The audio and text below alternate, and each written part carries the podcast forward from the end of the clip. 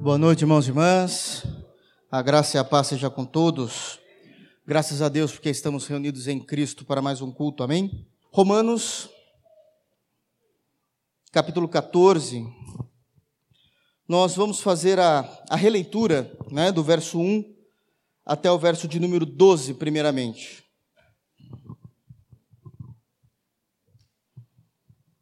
Romanos 14, nós fizemos a exposição do texto de forma minuciosa até o verso 3 na semana passada, mas precisamos compreender o todo daquilo que Paulo, através do Santo Espírito, tem orientado a igreja.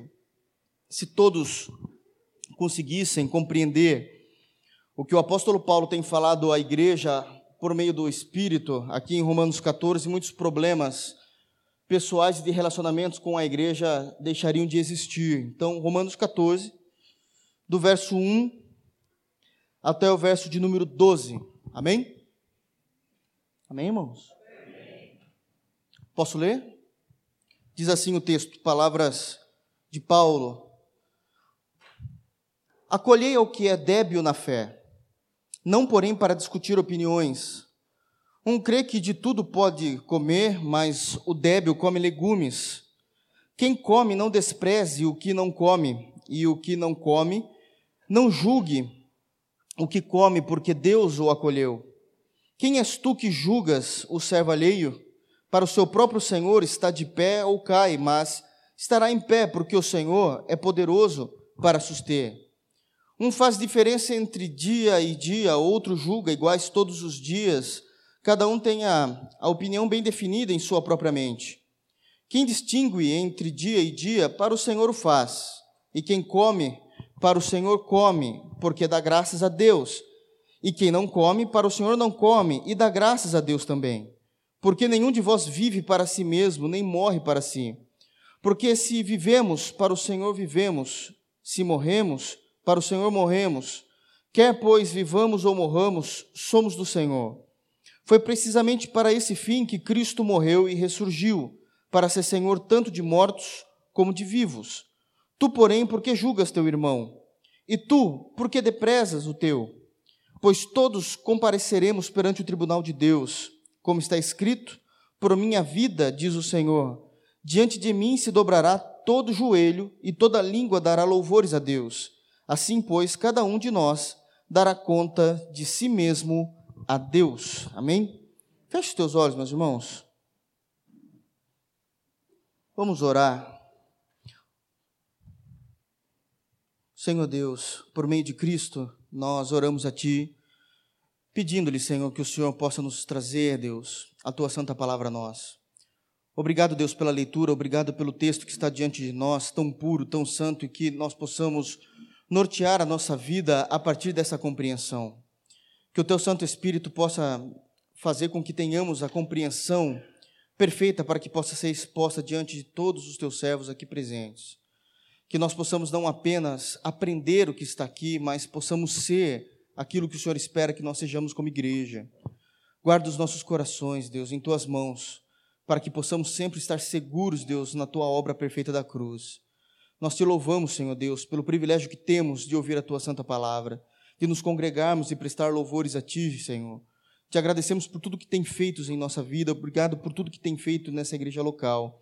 Nós sabemos, Pai, que muitos têm sido, Deus, transformados pelo Teu Evangelho por ouvir essa doutrina. Essa é a nossa oração no santo nome de Jesus. Amém.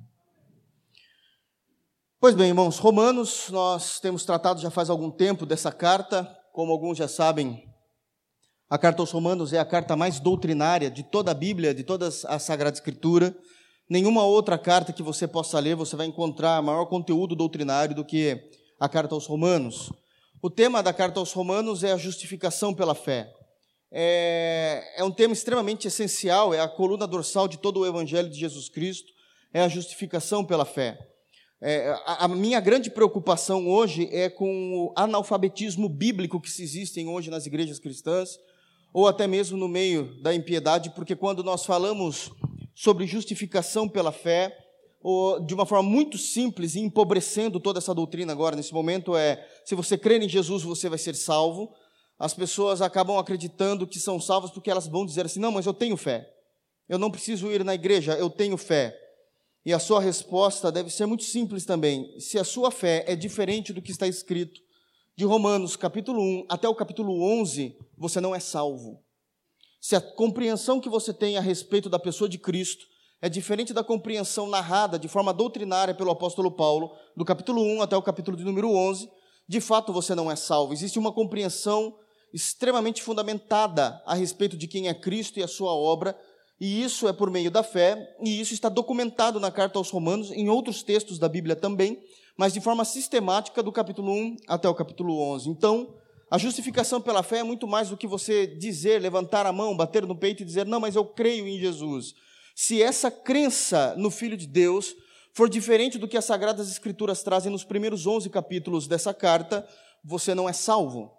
Você não é salvo. Isso é óbvio, basta ler, e ali tem uma, uma torrente doutrinária aprovando essa certeza. O grande problema é que as pessoas, em geral, principalmente em nossa cidade, não conhecem esse tipo de doutrina, estão acostumados a barulhos, estão acostumados a campanhas, estão acostumados a tudo aquilo que a Bíblia não mostra, não tem embasamento bíblico, e quando você vai conversar de doutrina genuinamente cristã com alguém que não conhece, essa, com, com alguém que se diz cristão, protestante ou evangélico, as pessoas não vão saber discutir biblicamente nada com você, porque estão, como Paulo vai dizer a Timóteo, acostumadas com filosofias vãs pregadas por velhas malucas em seus púlpitos. Então, isso precisa ficar muito claro a respeito daquilo que o Senhor tem para a sua igreja. O cristianismo sempre foi uma religião ortodoxa, fundamentalista e conservadora, e nós não temos visto isso cada vez mais com essas novas vertentes do cristianismo que têm surgido nos últimos anos.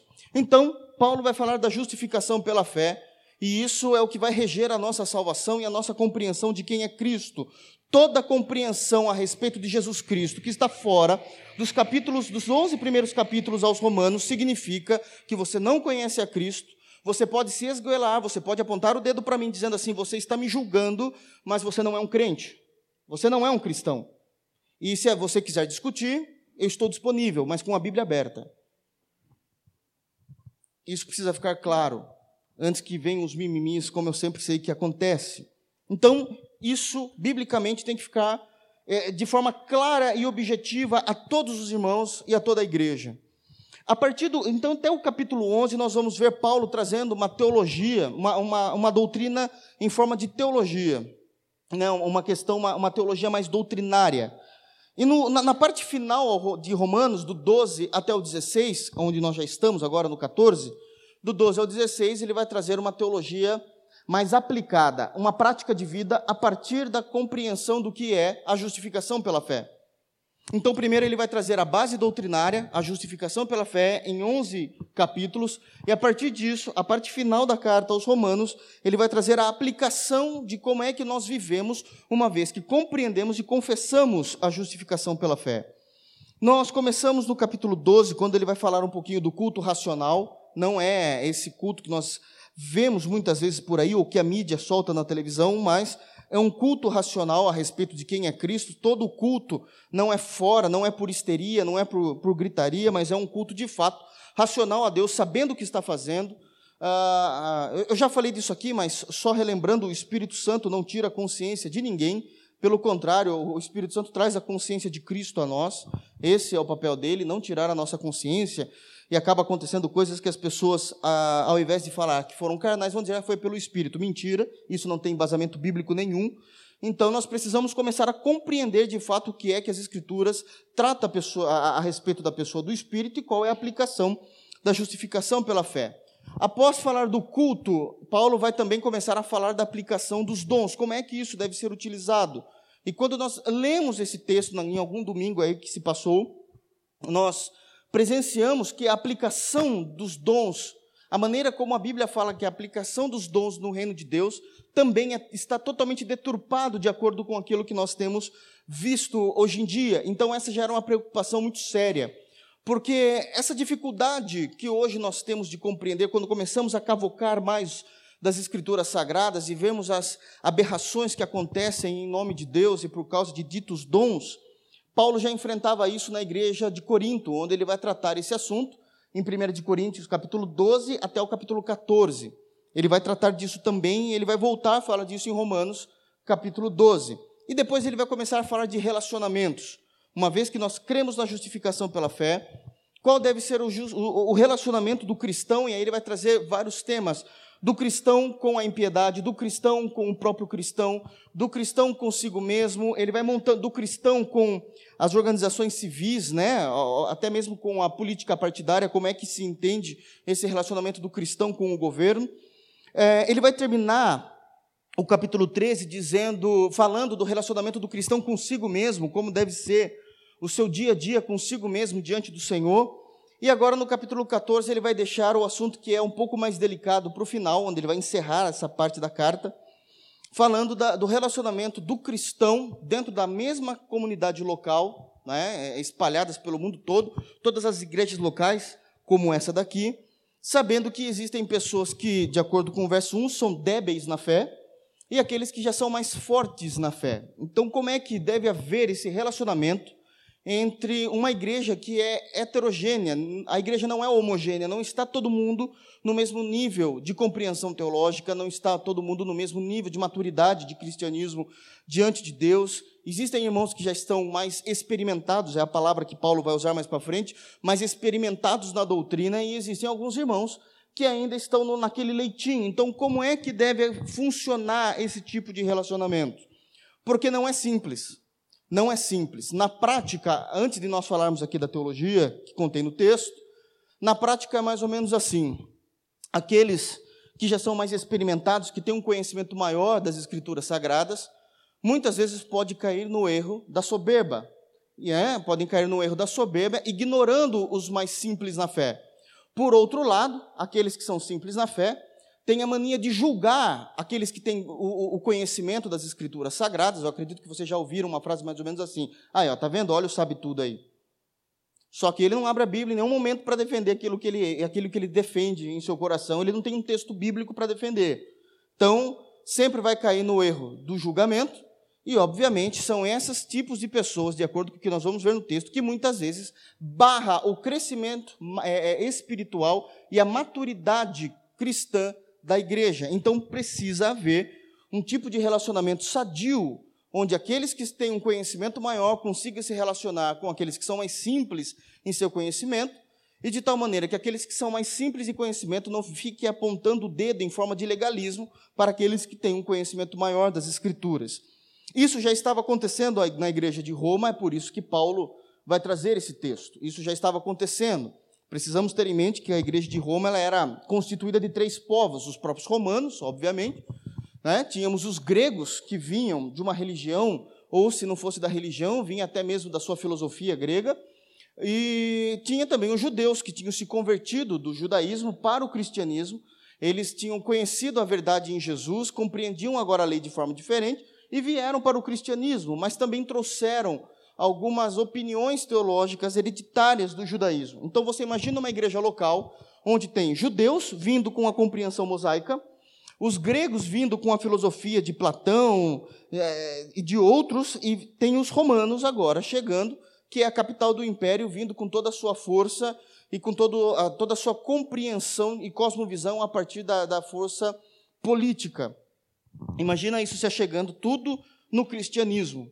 Obviamente, tem aqueles que se despontam no conhecimento e na maturidade conforme a igreja vai se fundamentando na pessoa de Cristo, e aqueles outros, mais por N motivos, não vou falar agora o motivo, né, mas por N motivos vão deixando para trás o conhecimento, postergando, dizendo amanhã eu leio, amanhã eu leio, amanhã eu estudo. E esses são aqueles que geralmente atrapalham, de forma geral, o crescimento da igreja, porque não é um ou outro, geralmente é a grande maioria da igreja. Então, é toda essa junção, e o que acontece? Ah, possivelmente a igreja está pronta a se desviar da sã doutrina. Pode ser porque a igreja quebrou, pode ser porque a igreja se dividiu, mas se não houver esse tipo de compreensão que Paulo vai trazer nessa carta, possivelmente vai haver uma dificuldade da igreja compreender o evangelho de Jesus Cristo. Amém? Dito isso, então Romanos capítulo 14, ele vai dizer, eu só vou passar rapidamente o flashback do verso 1 ao verso 3, Acolhei o que é débil na fé, nós tratamos na semana passada que aquele que é débil na fé é essa palavra mesmo, débil. É essa palavra médica que nós conhecemos. Eu sei que nós usamos isso para pessoas com necessidades especiais. É, já lidei com bastante delas na faculdade que eu, quando eu fiz, né, que são os débeis mentais.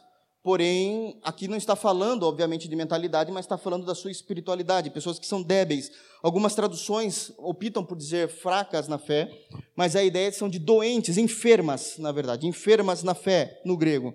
Não, porém, para discutir opiniões. Então, nós acolhemos esses que são mais fracos. Então, aqui já fica claro que o capítulo 14, Paulo está falando com a igreja como um todo, mas especificamente para aqueles que são maduros na fé. Geralmente, os que não são maduros na fé reclamam desse texto de Paulo, principalmente pelo conteúdo que nós pregamos na semana passada. Eles vão dizer: não, não pode, isso é antibíblico. Pastor, você é herético. Então, acolhei o que é débil na fé, aqueles que são enfermos na fé, nós acolhemos, trazemos para perto de nós, não parem para discutir opiniões. A questão não é que nós não vamos entrar em conflito de conhecimento com eles. A ideia é que nós precisamos dar tempo para eles respirarem a nova doutrina que está sendo pregada a eles, porque é um choque. É uma compreensão que eles têm vindo. Um vem de Jerusalém, outro vem da Grécia, aqueles que já estavam em Roma, e começam a compreender o Evangelho de Cristo, isso é um choque. Quando nós trazemos isso para a igreja atual, é uma verdade. Muitas vezes, quando vem irmãos daqui, que já vêm de igrejas neopentecostais e nunca ouviram aquilo que nós pregamos, vai acabar recebendo um choque, dizendo assim: esse pastor está errado, esse pastor está louco. Mas está no texto, vê no texto, lê no texto, não tem argumento, mas está louco, são os débeis na fé. Então, acolhei o que é débil na fé, não porém para discutir opiniões. Um crê que tudo pode comer, mas o débil come legumes. Quem come, não despreze o que não come, e o que não come, não julga o que come, porque Deus o acolheu. Então, nesse texto também de Romanos 14, apenas para todo mundo partir da mesma compreensão, Paulo vai tratar de duas diferenças entre os maduros e os fracos na fé, os débeis na fé, uh, ou enfermos na fé. Quais são os dois pontos principais que Paulo vai trabalhar, e a partir desse ponto, desses dois pontos, nós podemos fazer toda uma compreensão teológica a respeito do que é bíblico ou não. Ele vai tratar, primeiramente, da alimentação, ou, como nós chamamos da Bíblia, na, da dieta religiosa dos judeus, e também eles vão ele vai tratar também com o calendário judaico. Mais para frente, lá a partir do versículo 5, ele já vai começar a tratar do calendário judaico e vai dizer que também que aqueles que seguem o calendário judaico são fracos na fé e não compreenderam a suficiência da pessoa de Cristo. Então, é, um crê que tudo se pode comer, mas o débil não come, só come legumes, e ele vai dizer que aquele que come não julgue, não despreze, perdão, o que não come, e o que não come não julgue. E aqui nós trabalhamos com o conceito de Levítico 11, onde existia uma compreensão na, no Antigo Testamento que existiam certos tipos de alimentos que o próprio Deus determinou que não poderiam ser comidos.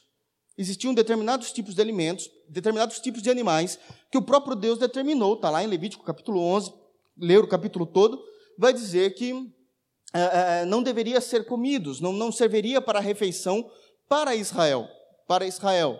Mas quando Cristo vem, a situação do povo já é outra, eles já não estão mais no deserto, que era mais por uma questão de saúde e higiene, eles não estão mais no deserto, tudo isso é abolido, e nós provamos isso no Novo Testamento a partir da compreensão de que o próprio Cristo traz naquela visão de Pedro aqueles animais ditos impuros no Antigo Testamento, e ele vai dizer: pode matar e pode comer. E Pedro é turrão dizendo a Cristo: Não, Senhor, eu nunca provei nada que era imundo em minha vida e não vou provar agora. E aí o Senhor Jesus vai dizer: mas como você pode dizer que é impuro aquilo que eu purifiquei? E aí nós vamos ver o legalismo entrando, né? Pessoas querendo ser mais sábias do que as Escrituras ou mais sábias do que Deus, onde, onde o próprio Pedro responde: Não, não, não, não vou comer porque é impuro. E pela terceira vez o Senhor diz: Coma, mata e come. E mesmo assim, Pedro nega, e aquela, aquela visão acaba desaparecendo, aquele lençol cheio de animais acaba subindo. E não apenas a respeito desse tipo de refeição, hoje, onde hoje é liberado, nós podemos comer aqueles animais descritos no Antigo Testamento que eram proibidos, hoje já não há problema nenhum mais. Existem algumas denominações ditas cristãs que ainda proíbem o uso desses tipos de alimento, principalmente da carne suína, o porco, mas nós vamos ver que isso já não tem mais compreensão bíblica nenhuma no Novo Testamento. Como eu sei que Paulo vai fazer isso, daí nós acabamos entrando também na questão da bebida alcoólica, do versículo 21, onde ele vai dizer também, ele vai incluir a bebida no, na questão da carne e explicamos qual é o uso da bebida alcoólica pelos cristãos, como isso deve ser feito. A Bíblia não proíbe isso de forma absoluta, mas tem as condições de como é que o cristão pode fazer uso da, dessa bebida que é alcoolizada, ou fermentada, como, nós, como a Bíblia vai trazer a informação. Mas nós trouxemos isso com muito cuidado, mostramos os, a, a, a liberdade que o cristão tem disso e mostramos a proibição que o cristão tem disso também. Então aqui vai, vai falar de fato da compreensão da maturidade ou da fraqueza da fé. Aqueles que são fracos na fé com relação a esses dois assuntos, como pastor, já falei isso na semana passada, eu peço que vocês continuem se é, que vocês devam se abster desse tipo de, de alimentação ou dessa questão da bebida alcoólica, como está escrito claramente nas Escrituras Sagradas. Eu me lembro que na semana passada eu provei, mostrei na Bíblia Jesus tomando vinho fermentado e todo mundo ficou com a cara meio chateada, mas estava lá Jesus tomando uma bebida fermentada, lá em Lucas capítulo 7. Então não tem o que ser discutido, fora os outros pontos e os outros textos que nós lemos, ok? Todo mundo então preparado? Vamos lá? Continuando. 4. Aí, uma vez que ele vai dizer que aquele que come, isto é, aquele que come de tudo, que é um maduro, não deve desprezar, não tratar com humilhação os mais fracos na fé. E aquele que não come, geralmente é o legalista, que não julgue o irmão que usa dessa liberdade cristã. Paulo vai começar a entrar no conselho do juízo. É um juízo sem ser feito pela reta justiça. É um juízo sem ser feito pela reta justiça. Então ele começa no versículo 4 dizendo o seguinte: Quem és tu que julgas o servo alheio? Para o seu próprio Senhor está em pé ou cai, mas estará em pé, porque o Senhor é poderoso para o suster. Então aqui Paulo começa a trazer a grande preocupação da igreja, que é o uso de um juízo fora de base bíblica e, obviamente, um uso de um juízo somente por através, através de argumentação, e isso pode destruir a igreja. Ele vai dizer: não façam uso disso, não façam parte do juízo de Deus entre vocês, irmãos, por essas questões. O nosso coração, ele é muito voltado a transformarmos questões de segundo plano como objeto de debate. Questões de segundo plano como objeto de debate. E uma vez que isso vire objeto de debate, sem ser para a glória de Deus, isso se torna pecado. Nós não temos problema nenhum em debater ideias, em debater teologia, nós não temos problema nenhum porque isso faz com que venhamos crescer, aprender, entender o nível de conhecimento do próximo, entender o nível de conhecimento da igreja, entender o nível de conhecimento daqueles que se dizem cristãos estão há tantos anos na igreja. Nós conseguimos fazer isso através do debate. O problema é que esse debate não é um debate limpo. Aqui já está uma questão de você não é o meu irmão porque você não passa pelo crivo do meu critério pessoal. A Bíblia para mim é clara, está escrito isso. Se você não faz, você é um ímpio. É mais ou menos isso que Paulo está dizendo. Porque o maduro já não tem mais paciência com aqueles que são fracos na fé e não conseguem entender esse tipo de dificuldade.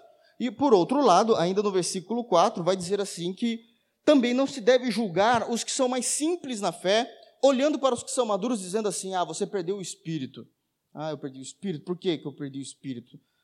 É, perder o espírito é duro, né? É, é que é uma linguagem muito usada. Você perdeu o espírito, você já não tem mais o Espírito Santo. Por quê? Porque você se afundou nas letras e a letra mata, daí dói.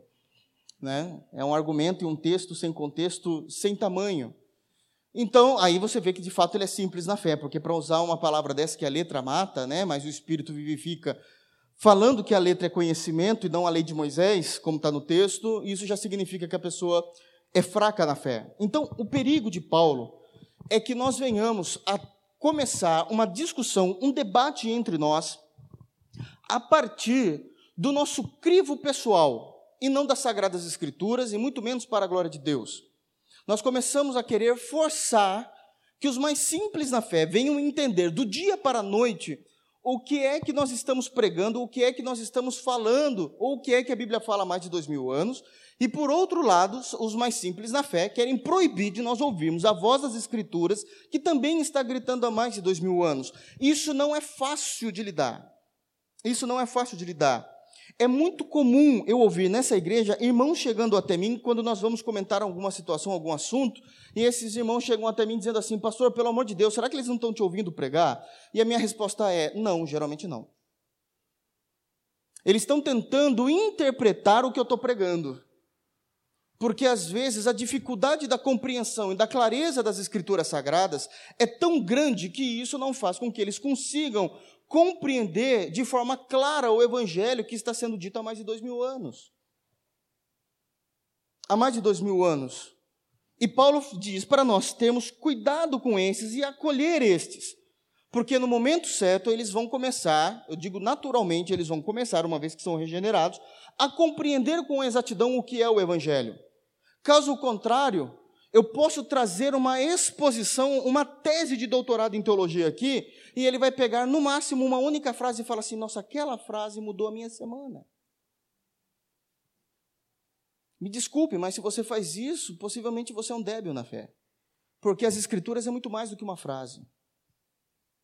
Eu não estou julgando, eu só estou tentando te orientar. Por outro lado, aqueles que entendem a compreensão e às vezes até a complexidade do assunto de um texto, conseguem absorver isso de forma fácil, já é mais experimentado na doutrina. Nós não temos autoridade nenhuma para humilhar, para desprezar, como diz o texto no versículo 3, desprezar aqueles que não conseguem compreender. Então, essa, esse é o grande motivo. E aí, como é que Paulo vai dizer isso? Como é que ele vai conseguir explicar isso no verso 4? Ele vai dizer assim: Quem és tu que julgas o servo alheio? E aqui eu preciso parar para explicar algo.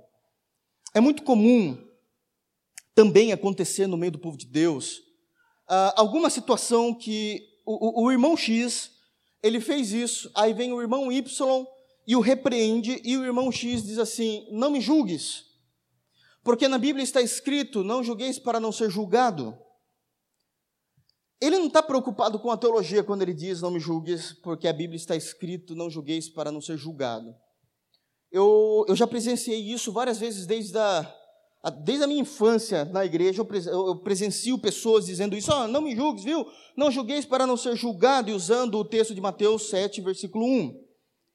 É, isso mostra que o irmão, carinhosamente eu chamo ele de débil na fé, assim como Paulo também chamou. Porque esse texto não está proibindo o uso do juízo dentro da igreja. Não é isso que está dizendo. Mateus 7, quando nós lemos o contexto inteiro, ele está trazendo a compreensão do juízo hipócrita. É só você ler o texto todo. O juízo é permitido na igreja. Aliás, a igreja é o lugar de maior juízo por causa da sã doutrina. Se nós somos o baluarte da verdade, a firmeza da verdade, nós devemos haver um crivo de juízo de acordo com a reta justiça. Usar Mateus capítulo 7 não é se preocupar com a teologia ou com a sã doutrina da igreja. Usar o Mateus 7, quando diz é, é, você não pode me julgar, né? não julgueis para não ser julgado, na verdade é uma forma bonita de dizer: me deixa eu viver em paz no meu pecado. Porque você vai repreender alguém que está no erro e a pessoa não gosta, solta, como se fosse um truco, né? Mateus capítulo 7, mas na verdade o que ele está querendo dizer é: me deixa viver em paz no meu pecado. Não fale do meu pecado. Mas não é disso. Se você continuar lendo, Jesus Cristo vai dizer o seguinte: hipócrita, o que julga, né? Não, você não pode julgar, porque você não, senão você será julgado. Será julgado no quê? Todo juízo tem que ter um, um, uma via, tem que ter ali um alto do processo para ver um juízo. Qual é o alto do processo daquele que julgou? Bom, os autos do processo ali possivelmente significa que ele é um hipócrita, porque ele está repreendendo um irmão, mas ele também está em pecado.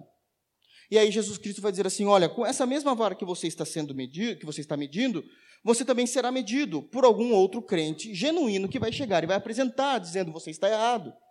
E aí o que ele vai dizer? Você está preocupado com o cisco do olho do teu irmão, mas não enxerga a trave, um pedaço maior de pau de madeira que está no teu olho? Tira, pois, a trave do olho, do teu olho, e depois você vai lá e julga o teu irmão. Então tem permissão em Mateus 7. A questão é o juízo hipócrita.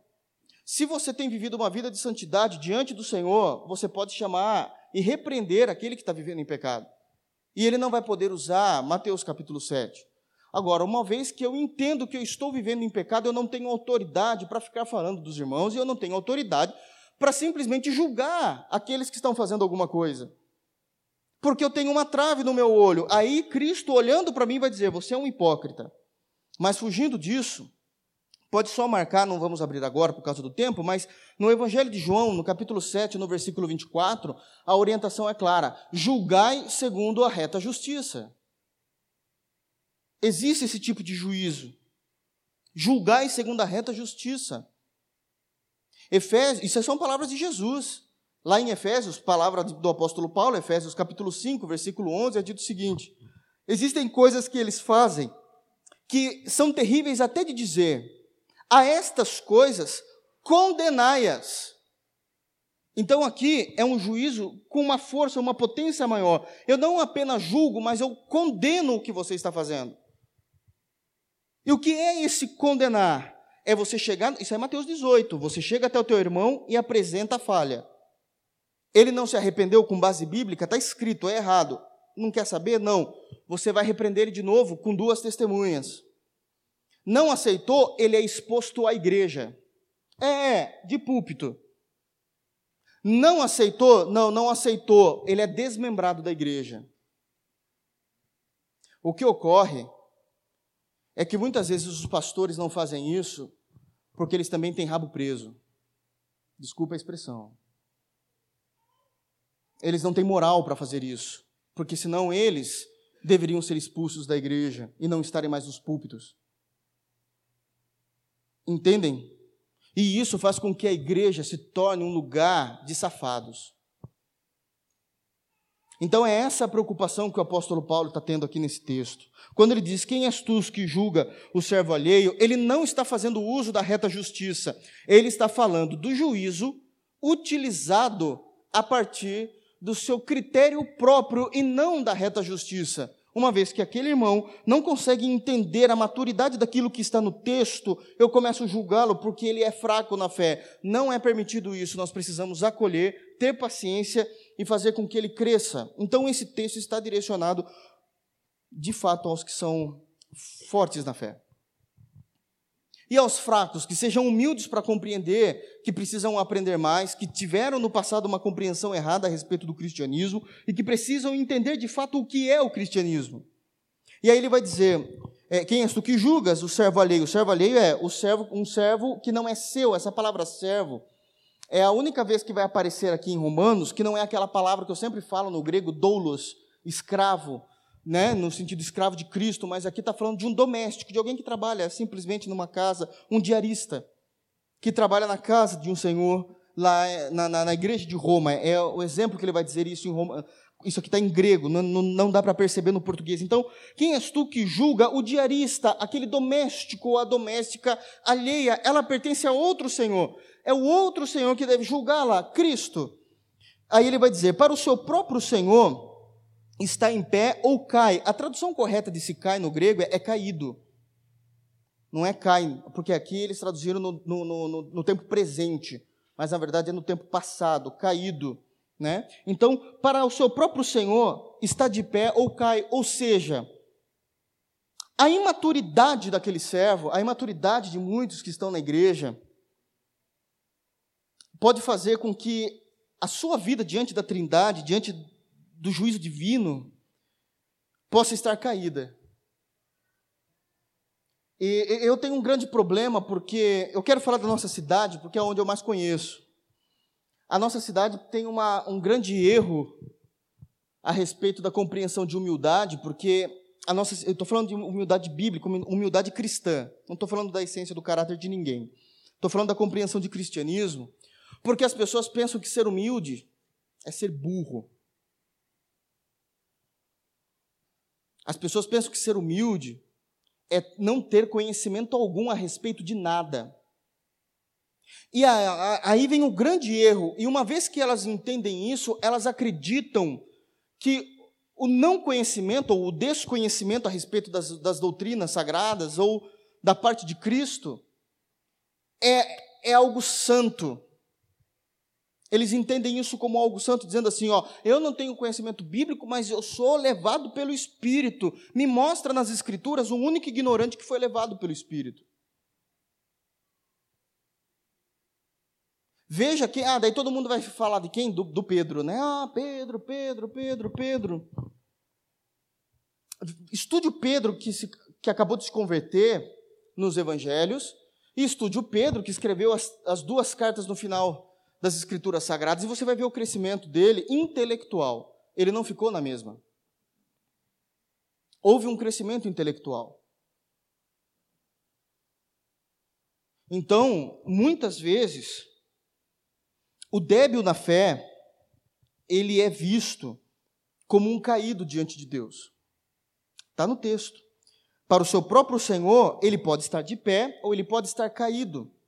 Mas aqui também não fala só do débil, também fala dos letrados, daqueles que são fortes na fé. Porque muitas vezes os débeis na fé julgam, né, ou desprezam aqueles que são fortes na fé, que têm um conhecimento maior. Tem um conhecimento maior. Eu já presenciei um caso de um irmão que, quando ele era mais simples no seu conhecimento, a, a igreja colocava ele para pregar. Uma determinada igreja onde pertencia colocava ele para pregar, e aí ele subia e fazia o furacão no púlpito, né? Vocês já sabem do que eu estou dizendo, era um furacão. E um dia ele decidiu que iria estudar teologia, que ele acreditava que precisava se formar, e ele foi para o seminário.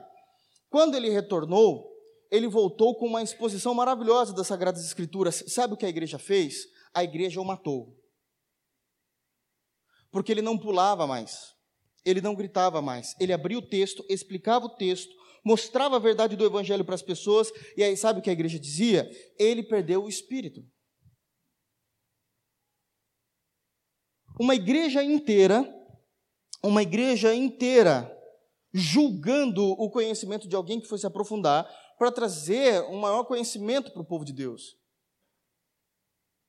Porque uma vida no espírito, na compreensão do consciente coletivo, é grito e línguas.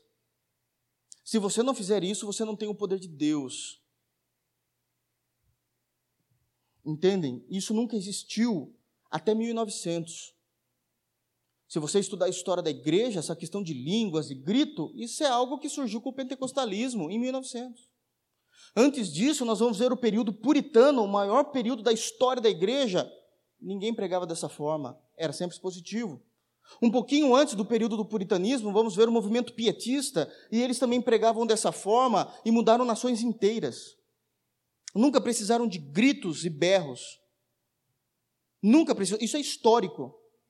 Quando você cita alguém do passado, nós estamos citando homens que não gritavam, Charles Spurgeon, John Calvino, John Wesley. Até John Wesley, que era arminiano, não gritava dessa forma. George Whitfield também não era assim, dessa forma que ele pregava. Nós não vamos compreender. Apóstolo Paulo, quando ele estava pregando, nós não vamos ver ele pregando com esse tipo de, de algazarra nos púlpitos, ele expunha as escrituras sagradas de tal maneira que ele quase conseguiu convencer um imperador romano. Está no texto.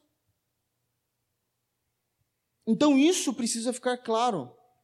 Mas mesmo assim não deve haver, por quê? Porque para Deus existem letrados e sábios que estão caídos e alguns em pé, e para Deus, existem aqueles que se dizem simples no conhecimento e têm isso como orgulho, como honra, que também estão caídos ou estão de pé.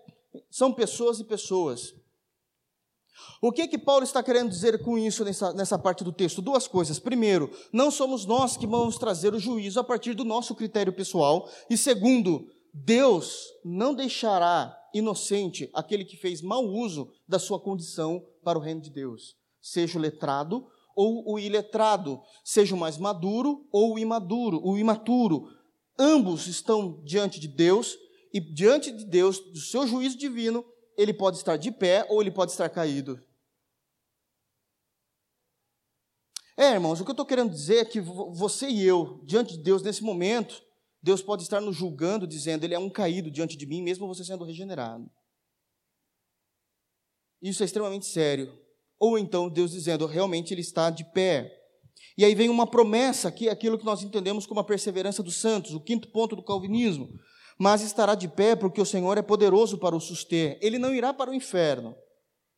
Porque de alguma maneira o Senhor vai o suster. A questão é, como é que Deus sustém? E eu tenho medo de colocarmos uma espiritualidade naquilo que não é espiritual. Ah, os dois exemplos que Paulo tem tem colocado no texto aqui são exemplos doutrinários, não são exemplos espirituais. Não são exemplos de milagres. Quando ele vai falar da dieta religiosa e quando ele vai falar do calendário judaico, ele está falando de escritura. Tanto a dieta religiosa se encontra numa doutrina extremamente fortificada no Antigo Testamento, como o calendário judaico também se encontra de uma forma extremamente fortificada no Antigo Testamento.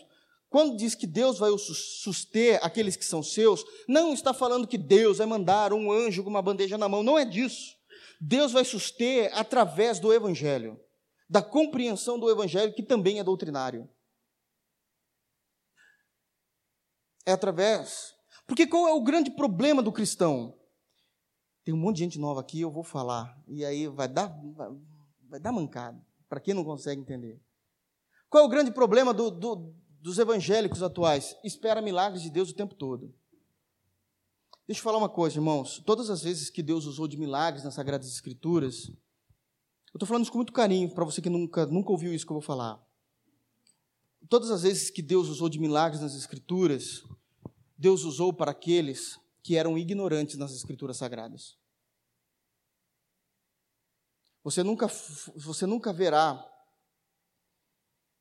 aqueles que eram grandes em poder e em palavra, principalmente, vivendo intensamente os milagres de Deus, no sentido de: se o Senhor não entrar com milagre, eu estou perdido. Porque a palavra sustinha, quer a lei no Antigo Testamento, quer o Evangelho no Novo Testamento. Eu vou dar um exemplo muito, muito, muito simples para aqueles que eram gigantes na fé. Uh, do Novo Testamento, os apóstolos, é, o Senhor não livrou eles da morte.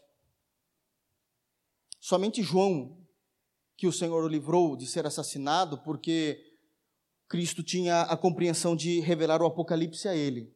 Depois ele morreu. Mas antes disso, todos os apóstolos foram assassinados e você não vai ver na história, no período pós-apostólico, nenhum livro, nenhuma carta deixada por eles ou pelos seus alunos, Policarpo, por exemplo, que era discípulo direto do apóstolo João, e assim por diante, João Marcos, que era discípulo direto do apóstolo Pedro, você não vai ver dizendo que eles esperavam um milagre da parte de Deus para salvar a vida deles, eles estavam dispostos a morrer por Cristo. Entendem? Outro ponto que precisa ficar claro é que nas Escrituras Sagradas teve três, só, só existiram três momentos específicos de milagres. Só existiram três momentos específicos de milagres da parte de Deus. Não foi o tempo todo. Não é em toda a Escritura nós vamos ver. Não, mentira. Nós vamos ver ah, um momento, um período de milagres no deserto. Lembra-se Israel saindo do Egito. Depois você vai ver a cessação dos milagres entrando em Canaã. Entrando em Canaã, Deus fala assim: já não vai cair mais, mais maná do céu, não. Ah, mas como a gente vai comer? Planta. Deus diz isso para Josué. Depois vai ficar um período, o período histórico dos reis, você não vai ver tanto milagres. Vai voltar no período profético com Elias e Eliseu. Aí tem só esse período também de milagres. Você vai ver que os outros profetas não fizeram milagres. Amós. Não, não teve muito disso, não, irmãos. Vocês já leram Amós? Está na Bíblia, juro. Juro para vocês. Você não vai ver esse tipo de, de, de milagres nesse período. Sofonias, você não vai ver. Naum, você não vai ver. Você não vai ver milagres acontecendo através da mão desses profetas. Pode ler, eu estou tentando fazer isso para forçar vocês a lerem. Mas vocês acreditam em mim, é duro, né? Mas realmente não aconteceram. Malaquias não teve milagre nenhum. O maior homem dito por Jesus Cristo que já viveu sobre a face da terra é João Batista. Ele não operou nenhum milagre. Foi o maior dos profetas e o maior homem nascido de mulher, de acordo com Jesus Cristo. Então aquilo ficou parado no período de Elias e Eliseu e vai voltar e retornar esses milagres no período apostólico termina o período apostólico com a morte dos apóstolos, você não vai ver isso continuando com os seus discípulos que eram tão piedosos quanto eles. Então, acreditar que o tempo todo a Bíblia teve momentos de milagres, isso é uma ignorância e uma debilidade teológica. É essa a preocupação que Paulo está tendo.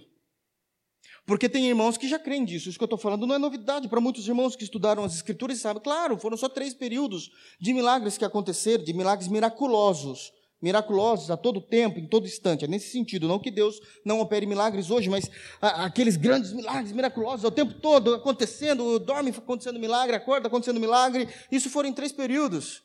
E outros, possivelmente até agora, esse exato momento, acreditavam assim: ah, para mim eu achei que fosse o tempo todo na Bíblia. E, ah, mas isso não, não, não muda em nada, não muda?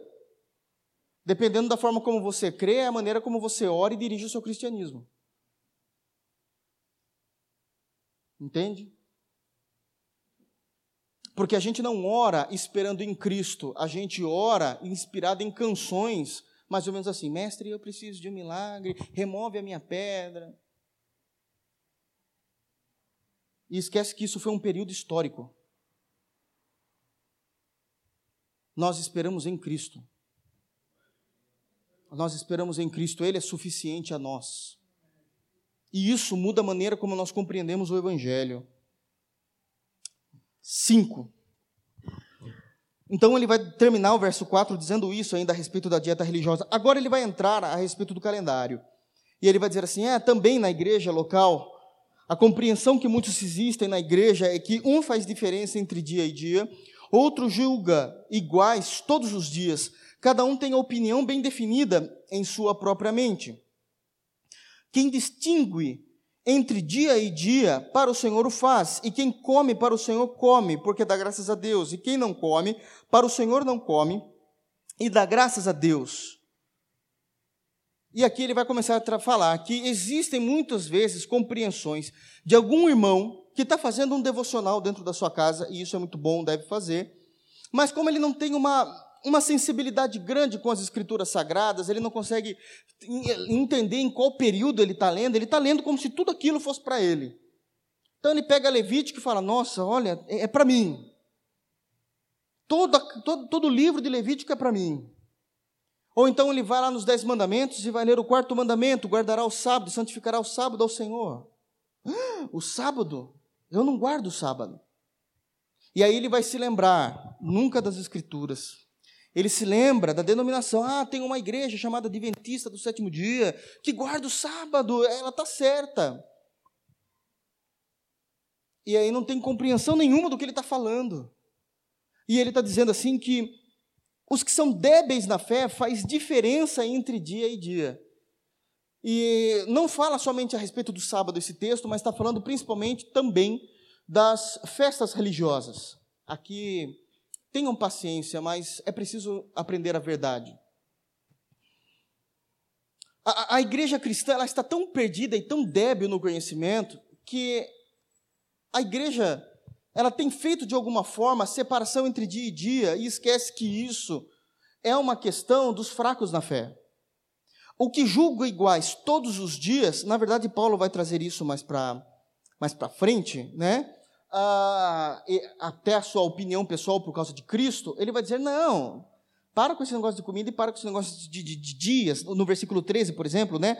Não nos julguemos mais uns aos outros, pelo contrário, tomai o propósito de não é, é, podes, é, de não colocares em tropeço ou escândalo ao vosso irmão. Eu sei e estou persuadido, Paulo falando, no Senhor Jesus, então ele está falando do Evangelho, como crivo dele, que nenhuma coisa para si mesma é impura, salvo aquele que assim a considera. Para isto este é impuro. Então, não há comida impura e não há dia diferente para Paulo. Mas os que são fracos na fé entendem que existem dias da semana que devem ser observadas e festas específicas do calendário judaico que ainda devem ser celebradas na igreja cristã. Então, aqui vamos para alguns pontos. Dentro da igreja de Roma existia essa discussão, por isso Paulo está dizendo Existiam alguns irmãos que chegavam e falavam mais ou menos assim. Eu vou trazer isso para o tempo moderno para ficar mais fácil. Pessoal, abril está chegando. Aí você imagina aquele que é mais experimentado em doutrina. Graças a Deus, né, irmão? Que bom que venha, que Deus abençoe o abril. E o fraco na fé fala assim, viu? Mas e a Páscoa? Nós não vamos fazer culto de Páscoa? Aí o experimentado na fé vai dizer assim: que Páscoa? A Páscoa. A Páscoa, a ressurreição. Brum, tiro na cabeça já agora, né? A Páscoa não é a ressurreição, meu irmão. A Páscoa é a morte. Mas você tem essa compreensão, né? Você aprendeu. É, tem até a cantata da Páscoa, desculpa. Mas isso nós não celebramos. Como não? Porque está escrito, está escrito, vai abrir lá em Êxodo, falando assim: olha, esta festa será celebrada perpetuamente. Mas isso foi dito a um povo: Israel. E essa festa celebrada, ela era celebrada porque eles fugiram do Egito. Até onde, eu me, até onde eu sei, meu irmão, você nasceu em Sorocaba ou nesse Brasil aqui. Você não fugiu de nenhum lugar. Nós não celebramos a Páscoa. A Páscoa não é uma festa cristã. É uma festa judaica. Se você está incomodado no seu coração agora, eu preciso falar o que é que você é. Entendem? Não, mas é o dia da Páscoa. E aí, olha o erro, olha o erro, que não é nem teológico. Aí a gente celebra a Páscoa no domingo de Páscoa. A Páscoa era sexta. A morte de Cristo é na sexta, o domingo é a ressurreição. Então, além de ser ruim na teologia, é ruim no calendário. Mas isso vem de tantos anos que você possivelmente nunca parou para pensar. Paulo, quando ele vai falar da Páscoa, ele diz assim: aquilo ficou lá para trás. Não fazemos mais nisso porque Cristo é a nossa Páscoa. Em que momento ele vai dizer isso? Porque vocês se lembram que lá em Êxodo 12, quando vai ser instituída a primeira Páscoa, eles foram obrigados a matar um cordeiro e com o sangue do cordeiro colocar o sangue nos umbrais da porta. Acreditem, existem igrejas que não vão fazer com sangue, obviamente, mas faz com óleo. Deixa ungir o umbral da minha casa. Isso não é cristianismo, irmãos. Isso é uma má compreensão. Tem crente que anda com olhinho. Não existe isso no Novo Testamento. Isso é a nova aliança. Não, mas a gente não crê em nada. Em... Como não? A gente crê em Cristo. O problema é que Cristo não é o suficiente para você. Você precisa introduzir a sua fé elementos que não fazem parte da fé cristã. Elementos que não fazem parte da fé cristã. Então a Páscoa, eu não estou falando que você não pode comer chocolate. Eu estou falando que nós não devemos celebrar a Páscoa, porque isso é algo do judaísmo. Você quer ver uma outra coisa? Domingo, em tese, tá? É só exemplo. Domingo que vem aqui, festa dos tabernáculos. O que é que nós temos a ver com os tabernáculos? Isso era uma festa judaica da velha aliança. Olha, domingo que vem, festa das primícias. Não tem não tem compêndio doutrinário no Novo Testamento. E existem igrejas que celebram isso. Tem igrejas que celebram as sete festas de Israel, tocam chofar. Pastores que pregam como judeus com roupa judaizante. Isso não tem compêndio doutrinário. Entendem? Isso não tem compêndio doutrinário. Um outro ponto, e talvez o mais próximo de nós, é também não guardamos o sábado. Mas, pastor, está escrito lá nos mandamentos. Sim. Todos os mandamentos têm base bíblica no Novo Testamento. Todos, exceto o sábado, que há uma explicação a respeito disso. Eu gostaria, antes de terminar o sermão, gostaria que os irmãos abrissem lá em Mateus 12. Mateus 12, versículo 1.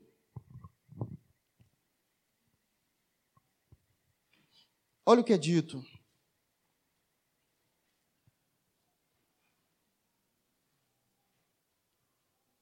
Eu preciso ler o texto todo para compreensão de como isso mudou o sábado no Novo Testamento. Mateus 12, do verso 1 ao verso 8. Por aquele tempo, em dia de sábado, passou Jesus pelas searas. Ora, Estando seus discípulos com fome, entraram a colher espigas e a comer. Os fariseus, porém, vendo isso, disseram-lhe: Eis que os teus discípulos fazem o que não é lícito fazer em dia de sábado. Não é o comer, é o fato de você entrar num campo onde já tem o fruto pronto e tirar o fruto do pé. Aquilo não deixa de ser um labor, um trabalho, como aqueles que trabalhavam na colheita. Era um tipo de trabalho de colheita e eles foram julgados, está fazendo isso no sábado. Mas Jesus lhes disse: Não lestes o que fez Davi quando ele e os seus companheiros tiveram fome? Como entrou na casa de Deus e comeram os pães da proposição, os quais não lhes era lícito comer, nem a ele, nem aos que com ele estavam, mas exclu exclusivamente aos sacerdotes, porque Davi estava sendo perseguido e já fazia muito tempo, e aí ele com os seus companheiros já estavam com fome, entraram no tabernáculo e pegaram do pão que somente os sacerdotes poderiam comer, e Deus não o matou. Deus está comparando o sábado com a ação de Davi. O sábado não é absoluto. Existe algo mais importante do que os pães da preposição, existe algo mais importante do que a guarda de um dia. É essa comparação, está no texto. Existe algo mais importante. Ou não lestes na lei, Jesus o tempo todo falando, de, de, relembrando através da Bíblia, não existe na lei que aos sábados os sacerdotes no templo violam o sábado e ficam sem culpa. Sabe por quê? Porque no período em que Israel ia ser invadida, podia ser em qualquer momento, pelos filisteus, podia ser em qualquer momento, Israel poderia ser, invadido, na verdade, invadido pelos assírios. Sabe o que, que os sacerdotes, que eram os líderes espirituais do povo, fizeram? Colocaram guardas para trabalhar na porta dos muros de Israel no sábado. Violaram o sábado. E Deus não fez nada. Porque guardar o povo, guardar a vida humana é mais importante do que ficar observando o sábado. Jesus está dando duas situações no Antigo Testamento que foi violado e nada aconteceu. E aí agora ele vai dar a pá de cal quando ele diz assim: aqui está quem é maior do que o templo. O templo era tudo, o, o, lugar onde se mediava o relacionamento deles com Deus do Antigo Testamento.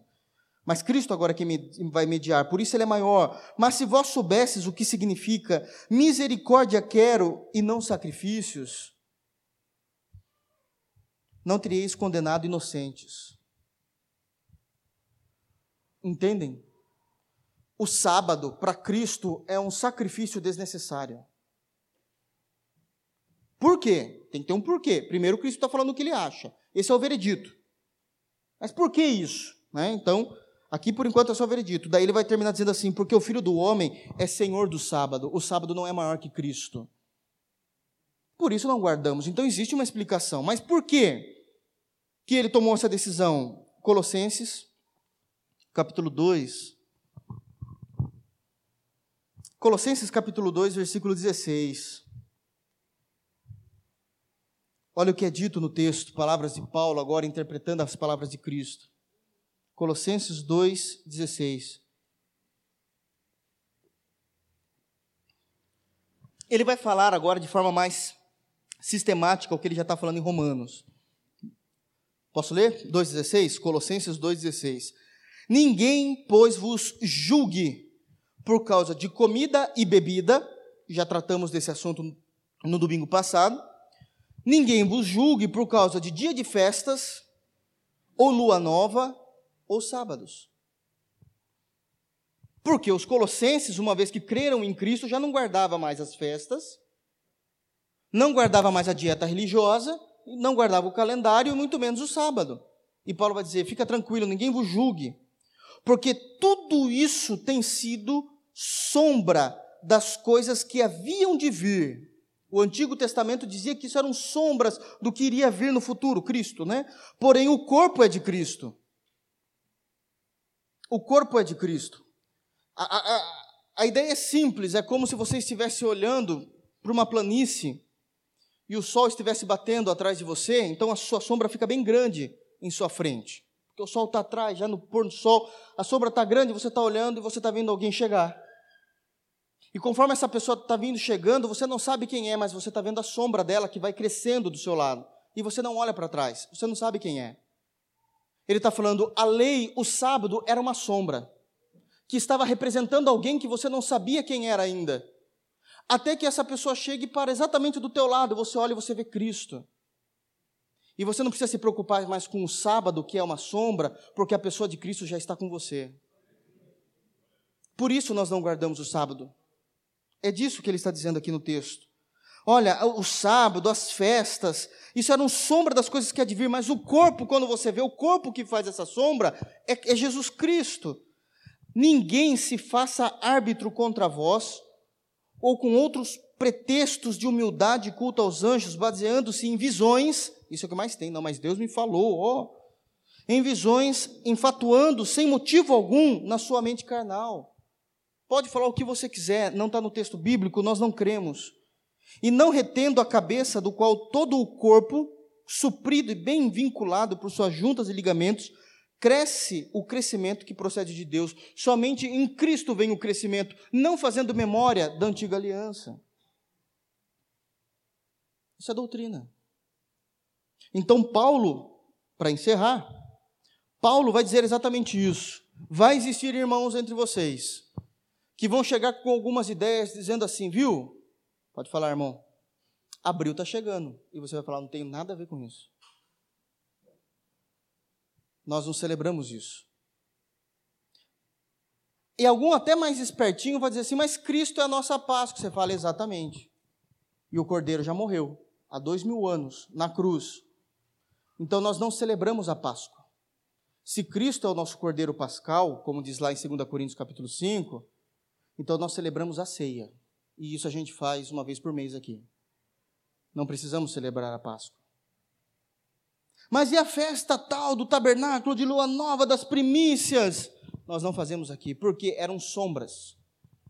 Mas o corpo perfeito já chegou, a pessoa de Cristo até nós. Aqueles que são mais simples, os débeis na fé, vão fazer diferença. Mas aqueles que conseguem entender já entendem que todos os dias são iguais que todos os dias são iguais, e nós vamos precisar tratar com estes que têm dificuldade de compreender que tudo aquilo que eram sombras no Antigo Testamento já não faz mais parte no Novo Testamento. Não faz mais parte no Novo Testamento. Então, a partir da dieta religiosa e a partir do calendário judaico, nós já conseguimos ter uma compreensão daqueles que são fortes na fé e naqueles que são fracos na fé. Uma vez que a gente consegue identificar, não estou falando literalmente as pessoas daqui, mas uma vez que nós conseguimos entender que isso existe dentro de uma igreja local, é que nós vamos conseguir compreender o resto do capítulo 14, amém? Mas isso para a semana que vem. Vamos ficar de pé? A questão é: o que é que você tem feito com a tua vida cristã? Você tem sido um débil na fé, como diz o texto sagrado, ou um maduro na fé? Porque disso depende todo o seu cristianismo. E isso coloca em choque, ou em xeque, perdão, isso coloca em xeque a compreensão que nós temos a respeito da pessoa de Jesus. Isso coloca em xeque a compreensão que nós temos a respeito da pessoa de Jesus. Feche os teus olhos, irmãos, vamos orar. Soberano Senhor, nós glorificamos o teu santo nome. Bendito és tu, Senhor, por toda a tua santa palavra. Deus, obrigado por esse texto. É algo que a igreja precisa pensar e repensar e se e a igreja precisa se reconhecer em si mesmo. Como tem sido a nossa vida diante de ti? Se nós temos sido débeis e esperando coisas que o Senhor já não faz mais, mas muitas vezes julgando aqueles que não conseguem perceber mais as Escrituras dessa forma, ou também se temos sido, Deus, intelectuais, maduros na fé e temos desprezado aqueles que são mais simples, por causa de uma arrogância interior que há dentro de nós. De qualquer maneira, Deus, tenha misericórdia de nós. É isso que nós precisamos da tua misericórdia, da tua bondade. Precisamos, Deus, da tua graça nos ajuda a crescer na fé, nos ajuda a compreender a fé, nos ajuda a entender, Deus, o quão grandes coisas o Senhor tem a respeito do Evangelho de Jesus e que isso se passa desapercebido da igreja, porque estamos ainda muitas vezes preocupados com a velha aliança, estamos preocupados com aquilo que já não existe mais em nosso meio, estamos preocupados com o nosso legalismo que expomos diante das pessoas, estamos preocupados com que as pessoas se comportem através do nosso critério pessoal. Estamos preocupados, Deus, com que as pessoas entendam tudo de uma única só vez, não tendo misericórdia daqueles que precisam ser acompanhados nos passos dos pequeninos. De qualquer maneira, é a tua igreja, Senhor, é o teu povo. Ambos o Senhor acolheu. Nos dê força, Deus, para que sejamos menos arrogantes, que sejamos menos hipócritas ao julgar as pessoas com hipocrisia, criticando o que alguém faz esquecendo daquilo que eu faço, daquilo que eu sou diante de Ti. Mas também, Deus, tenha misericórdia daqueles que acreditam que na sua humildade são mais espirituais. São tão pecadores quanto, porque por causa da falta de conhecimento, possivelmente vivem em mais pecado do que aqueles que conhecem as Sagradas Escrituras. Em todo tempo nós somos dependentes de Ti, Senhor Deus. Em todo tempo nós somos dependentes da Tua graça, carentes do teu favor e da tua misericórdia. Por isso, nos abençoa, Deus, e nos ajuda a se fortificarmos na fé, nos ajuda a vivermos uma vida digna na fé. Essa é a nossa oração. No santo nome de Jesus, amém.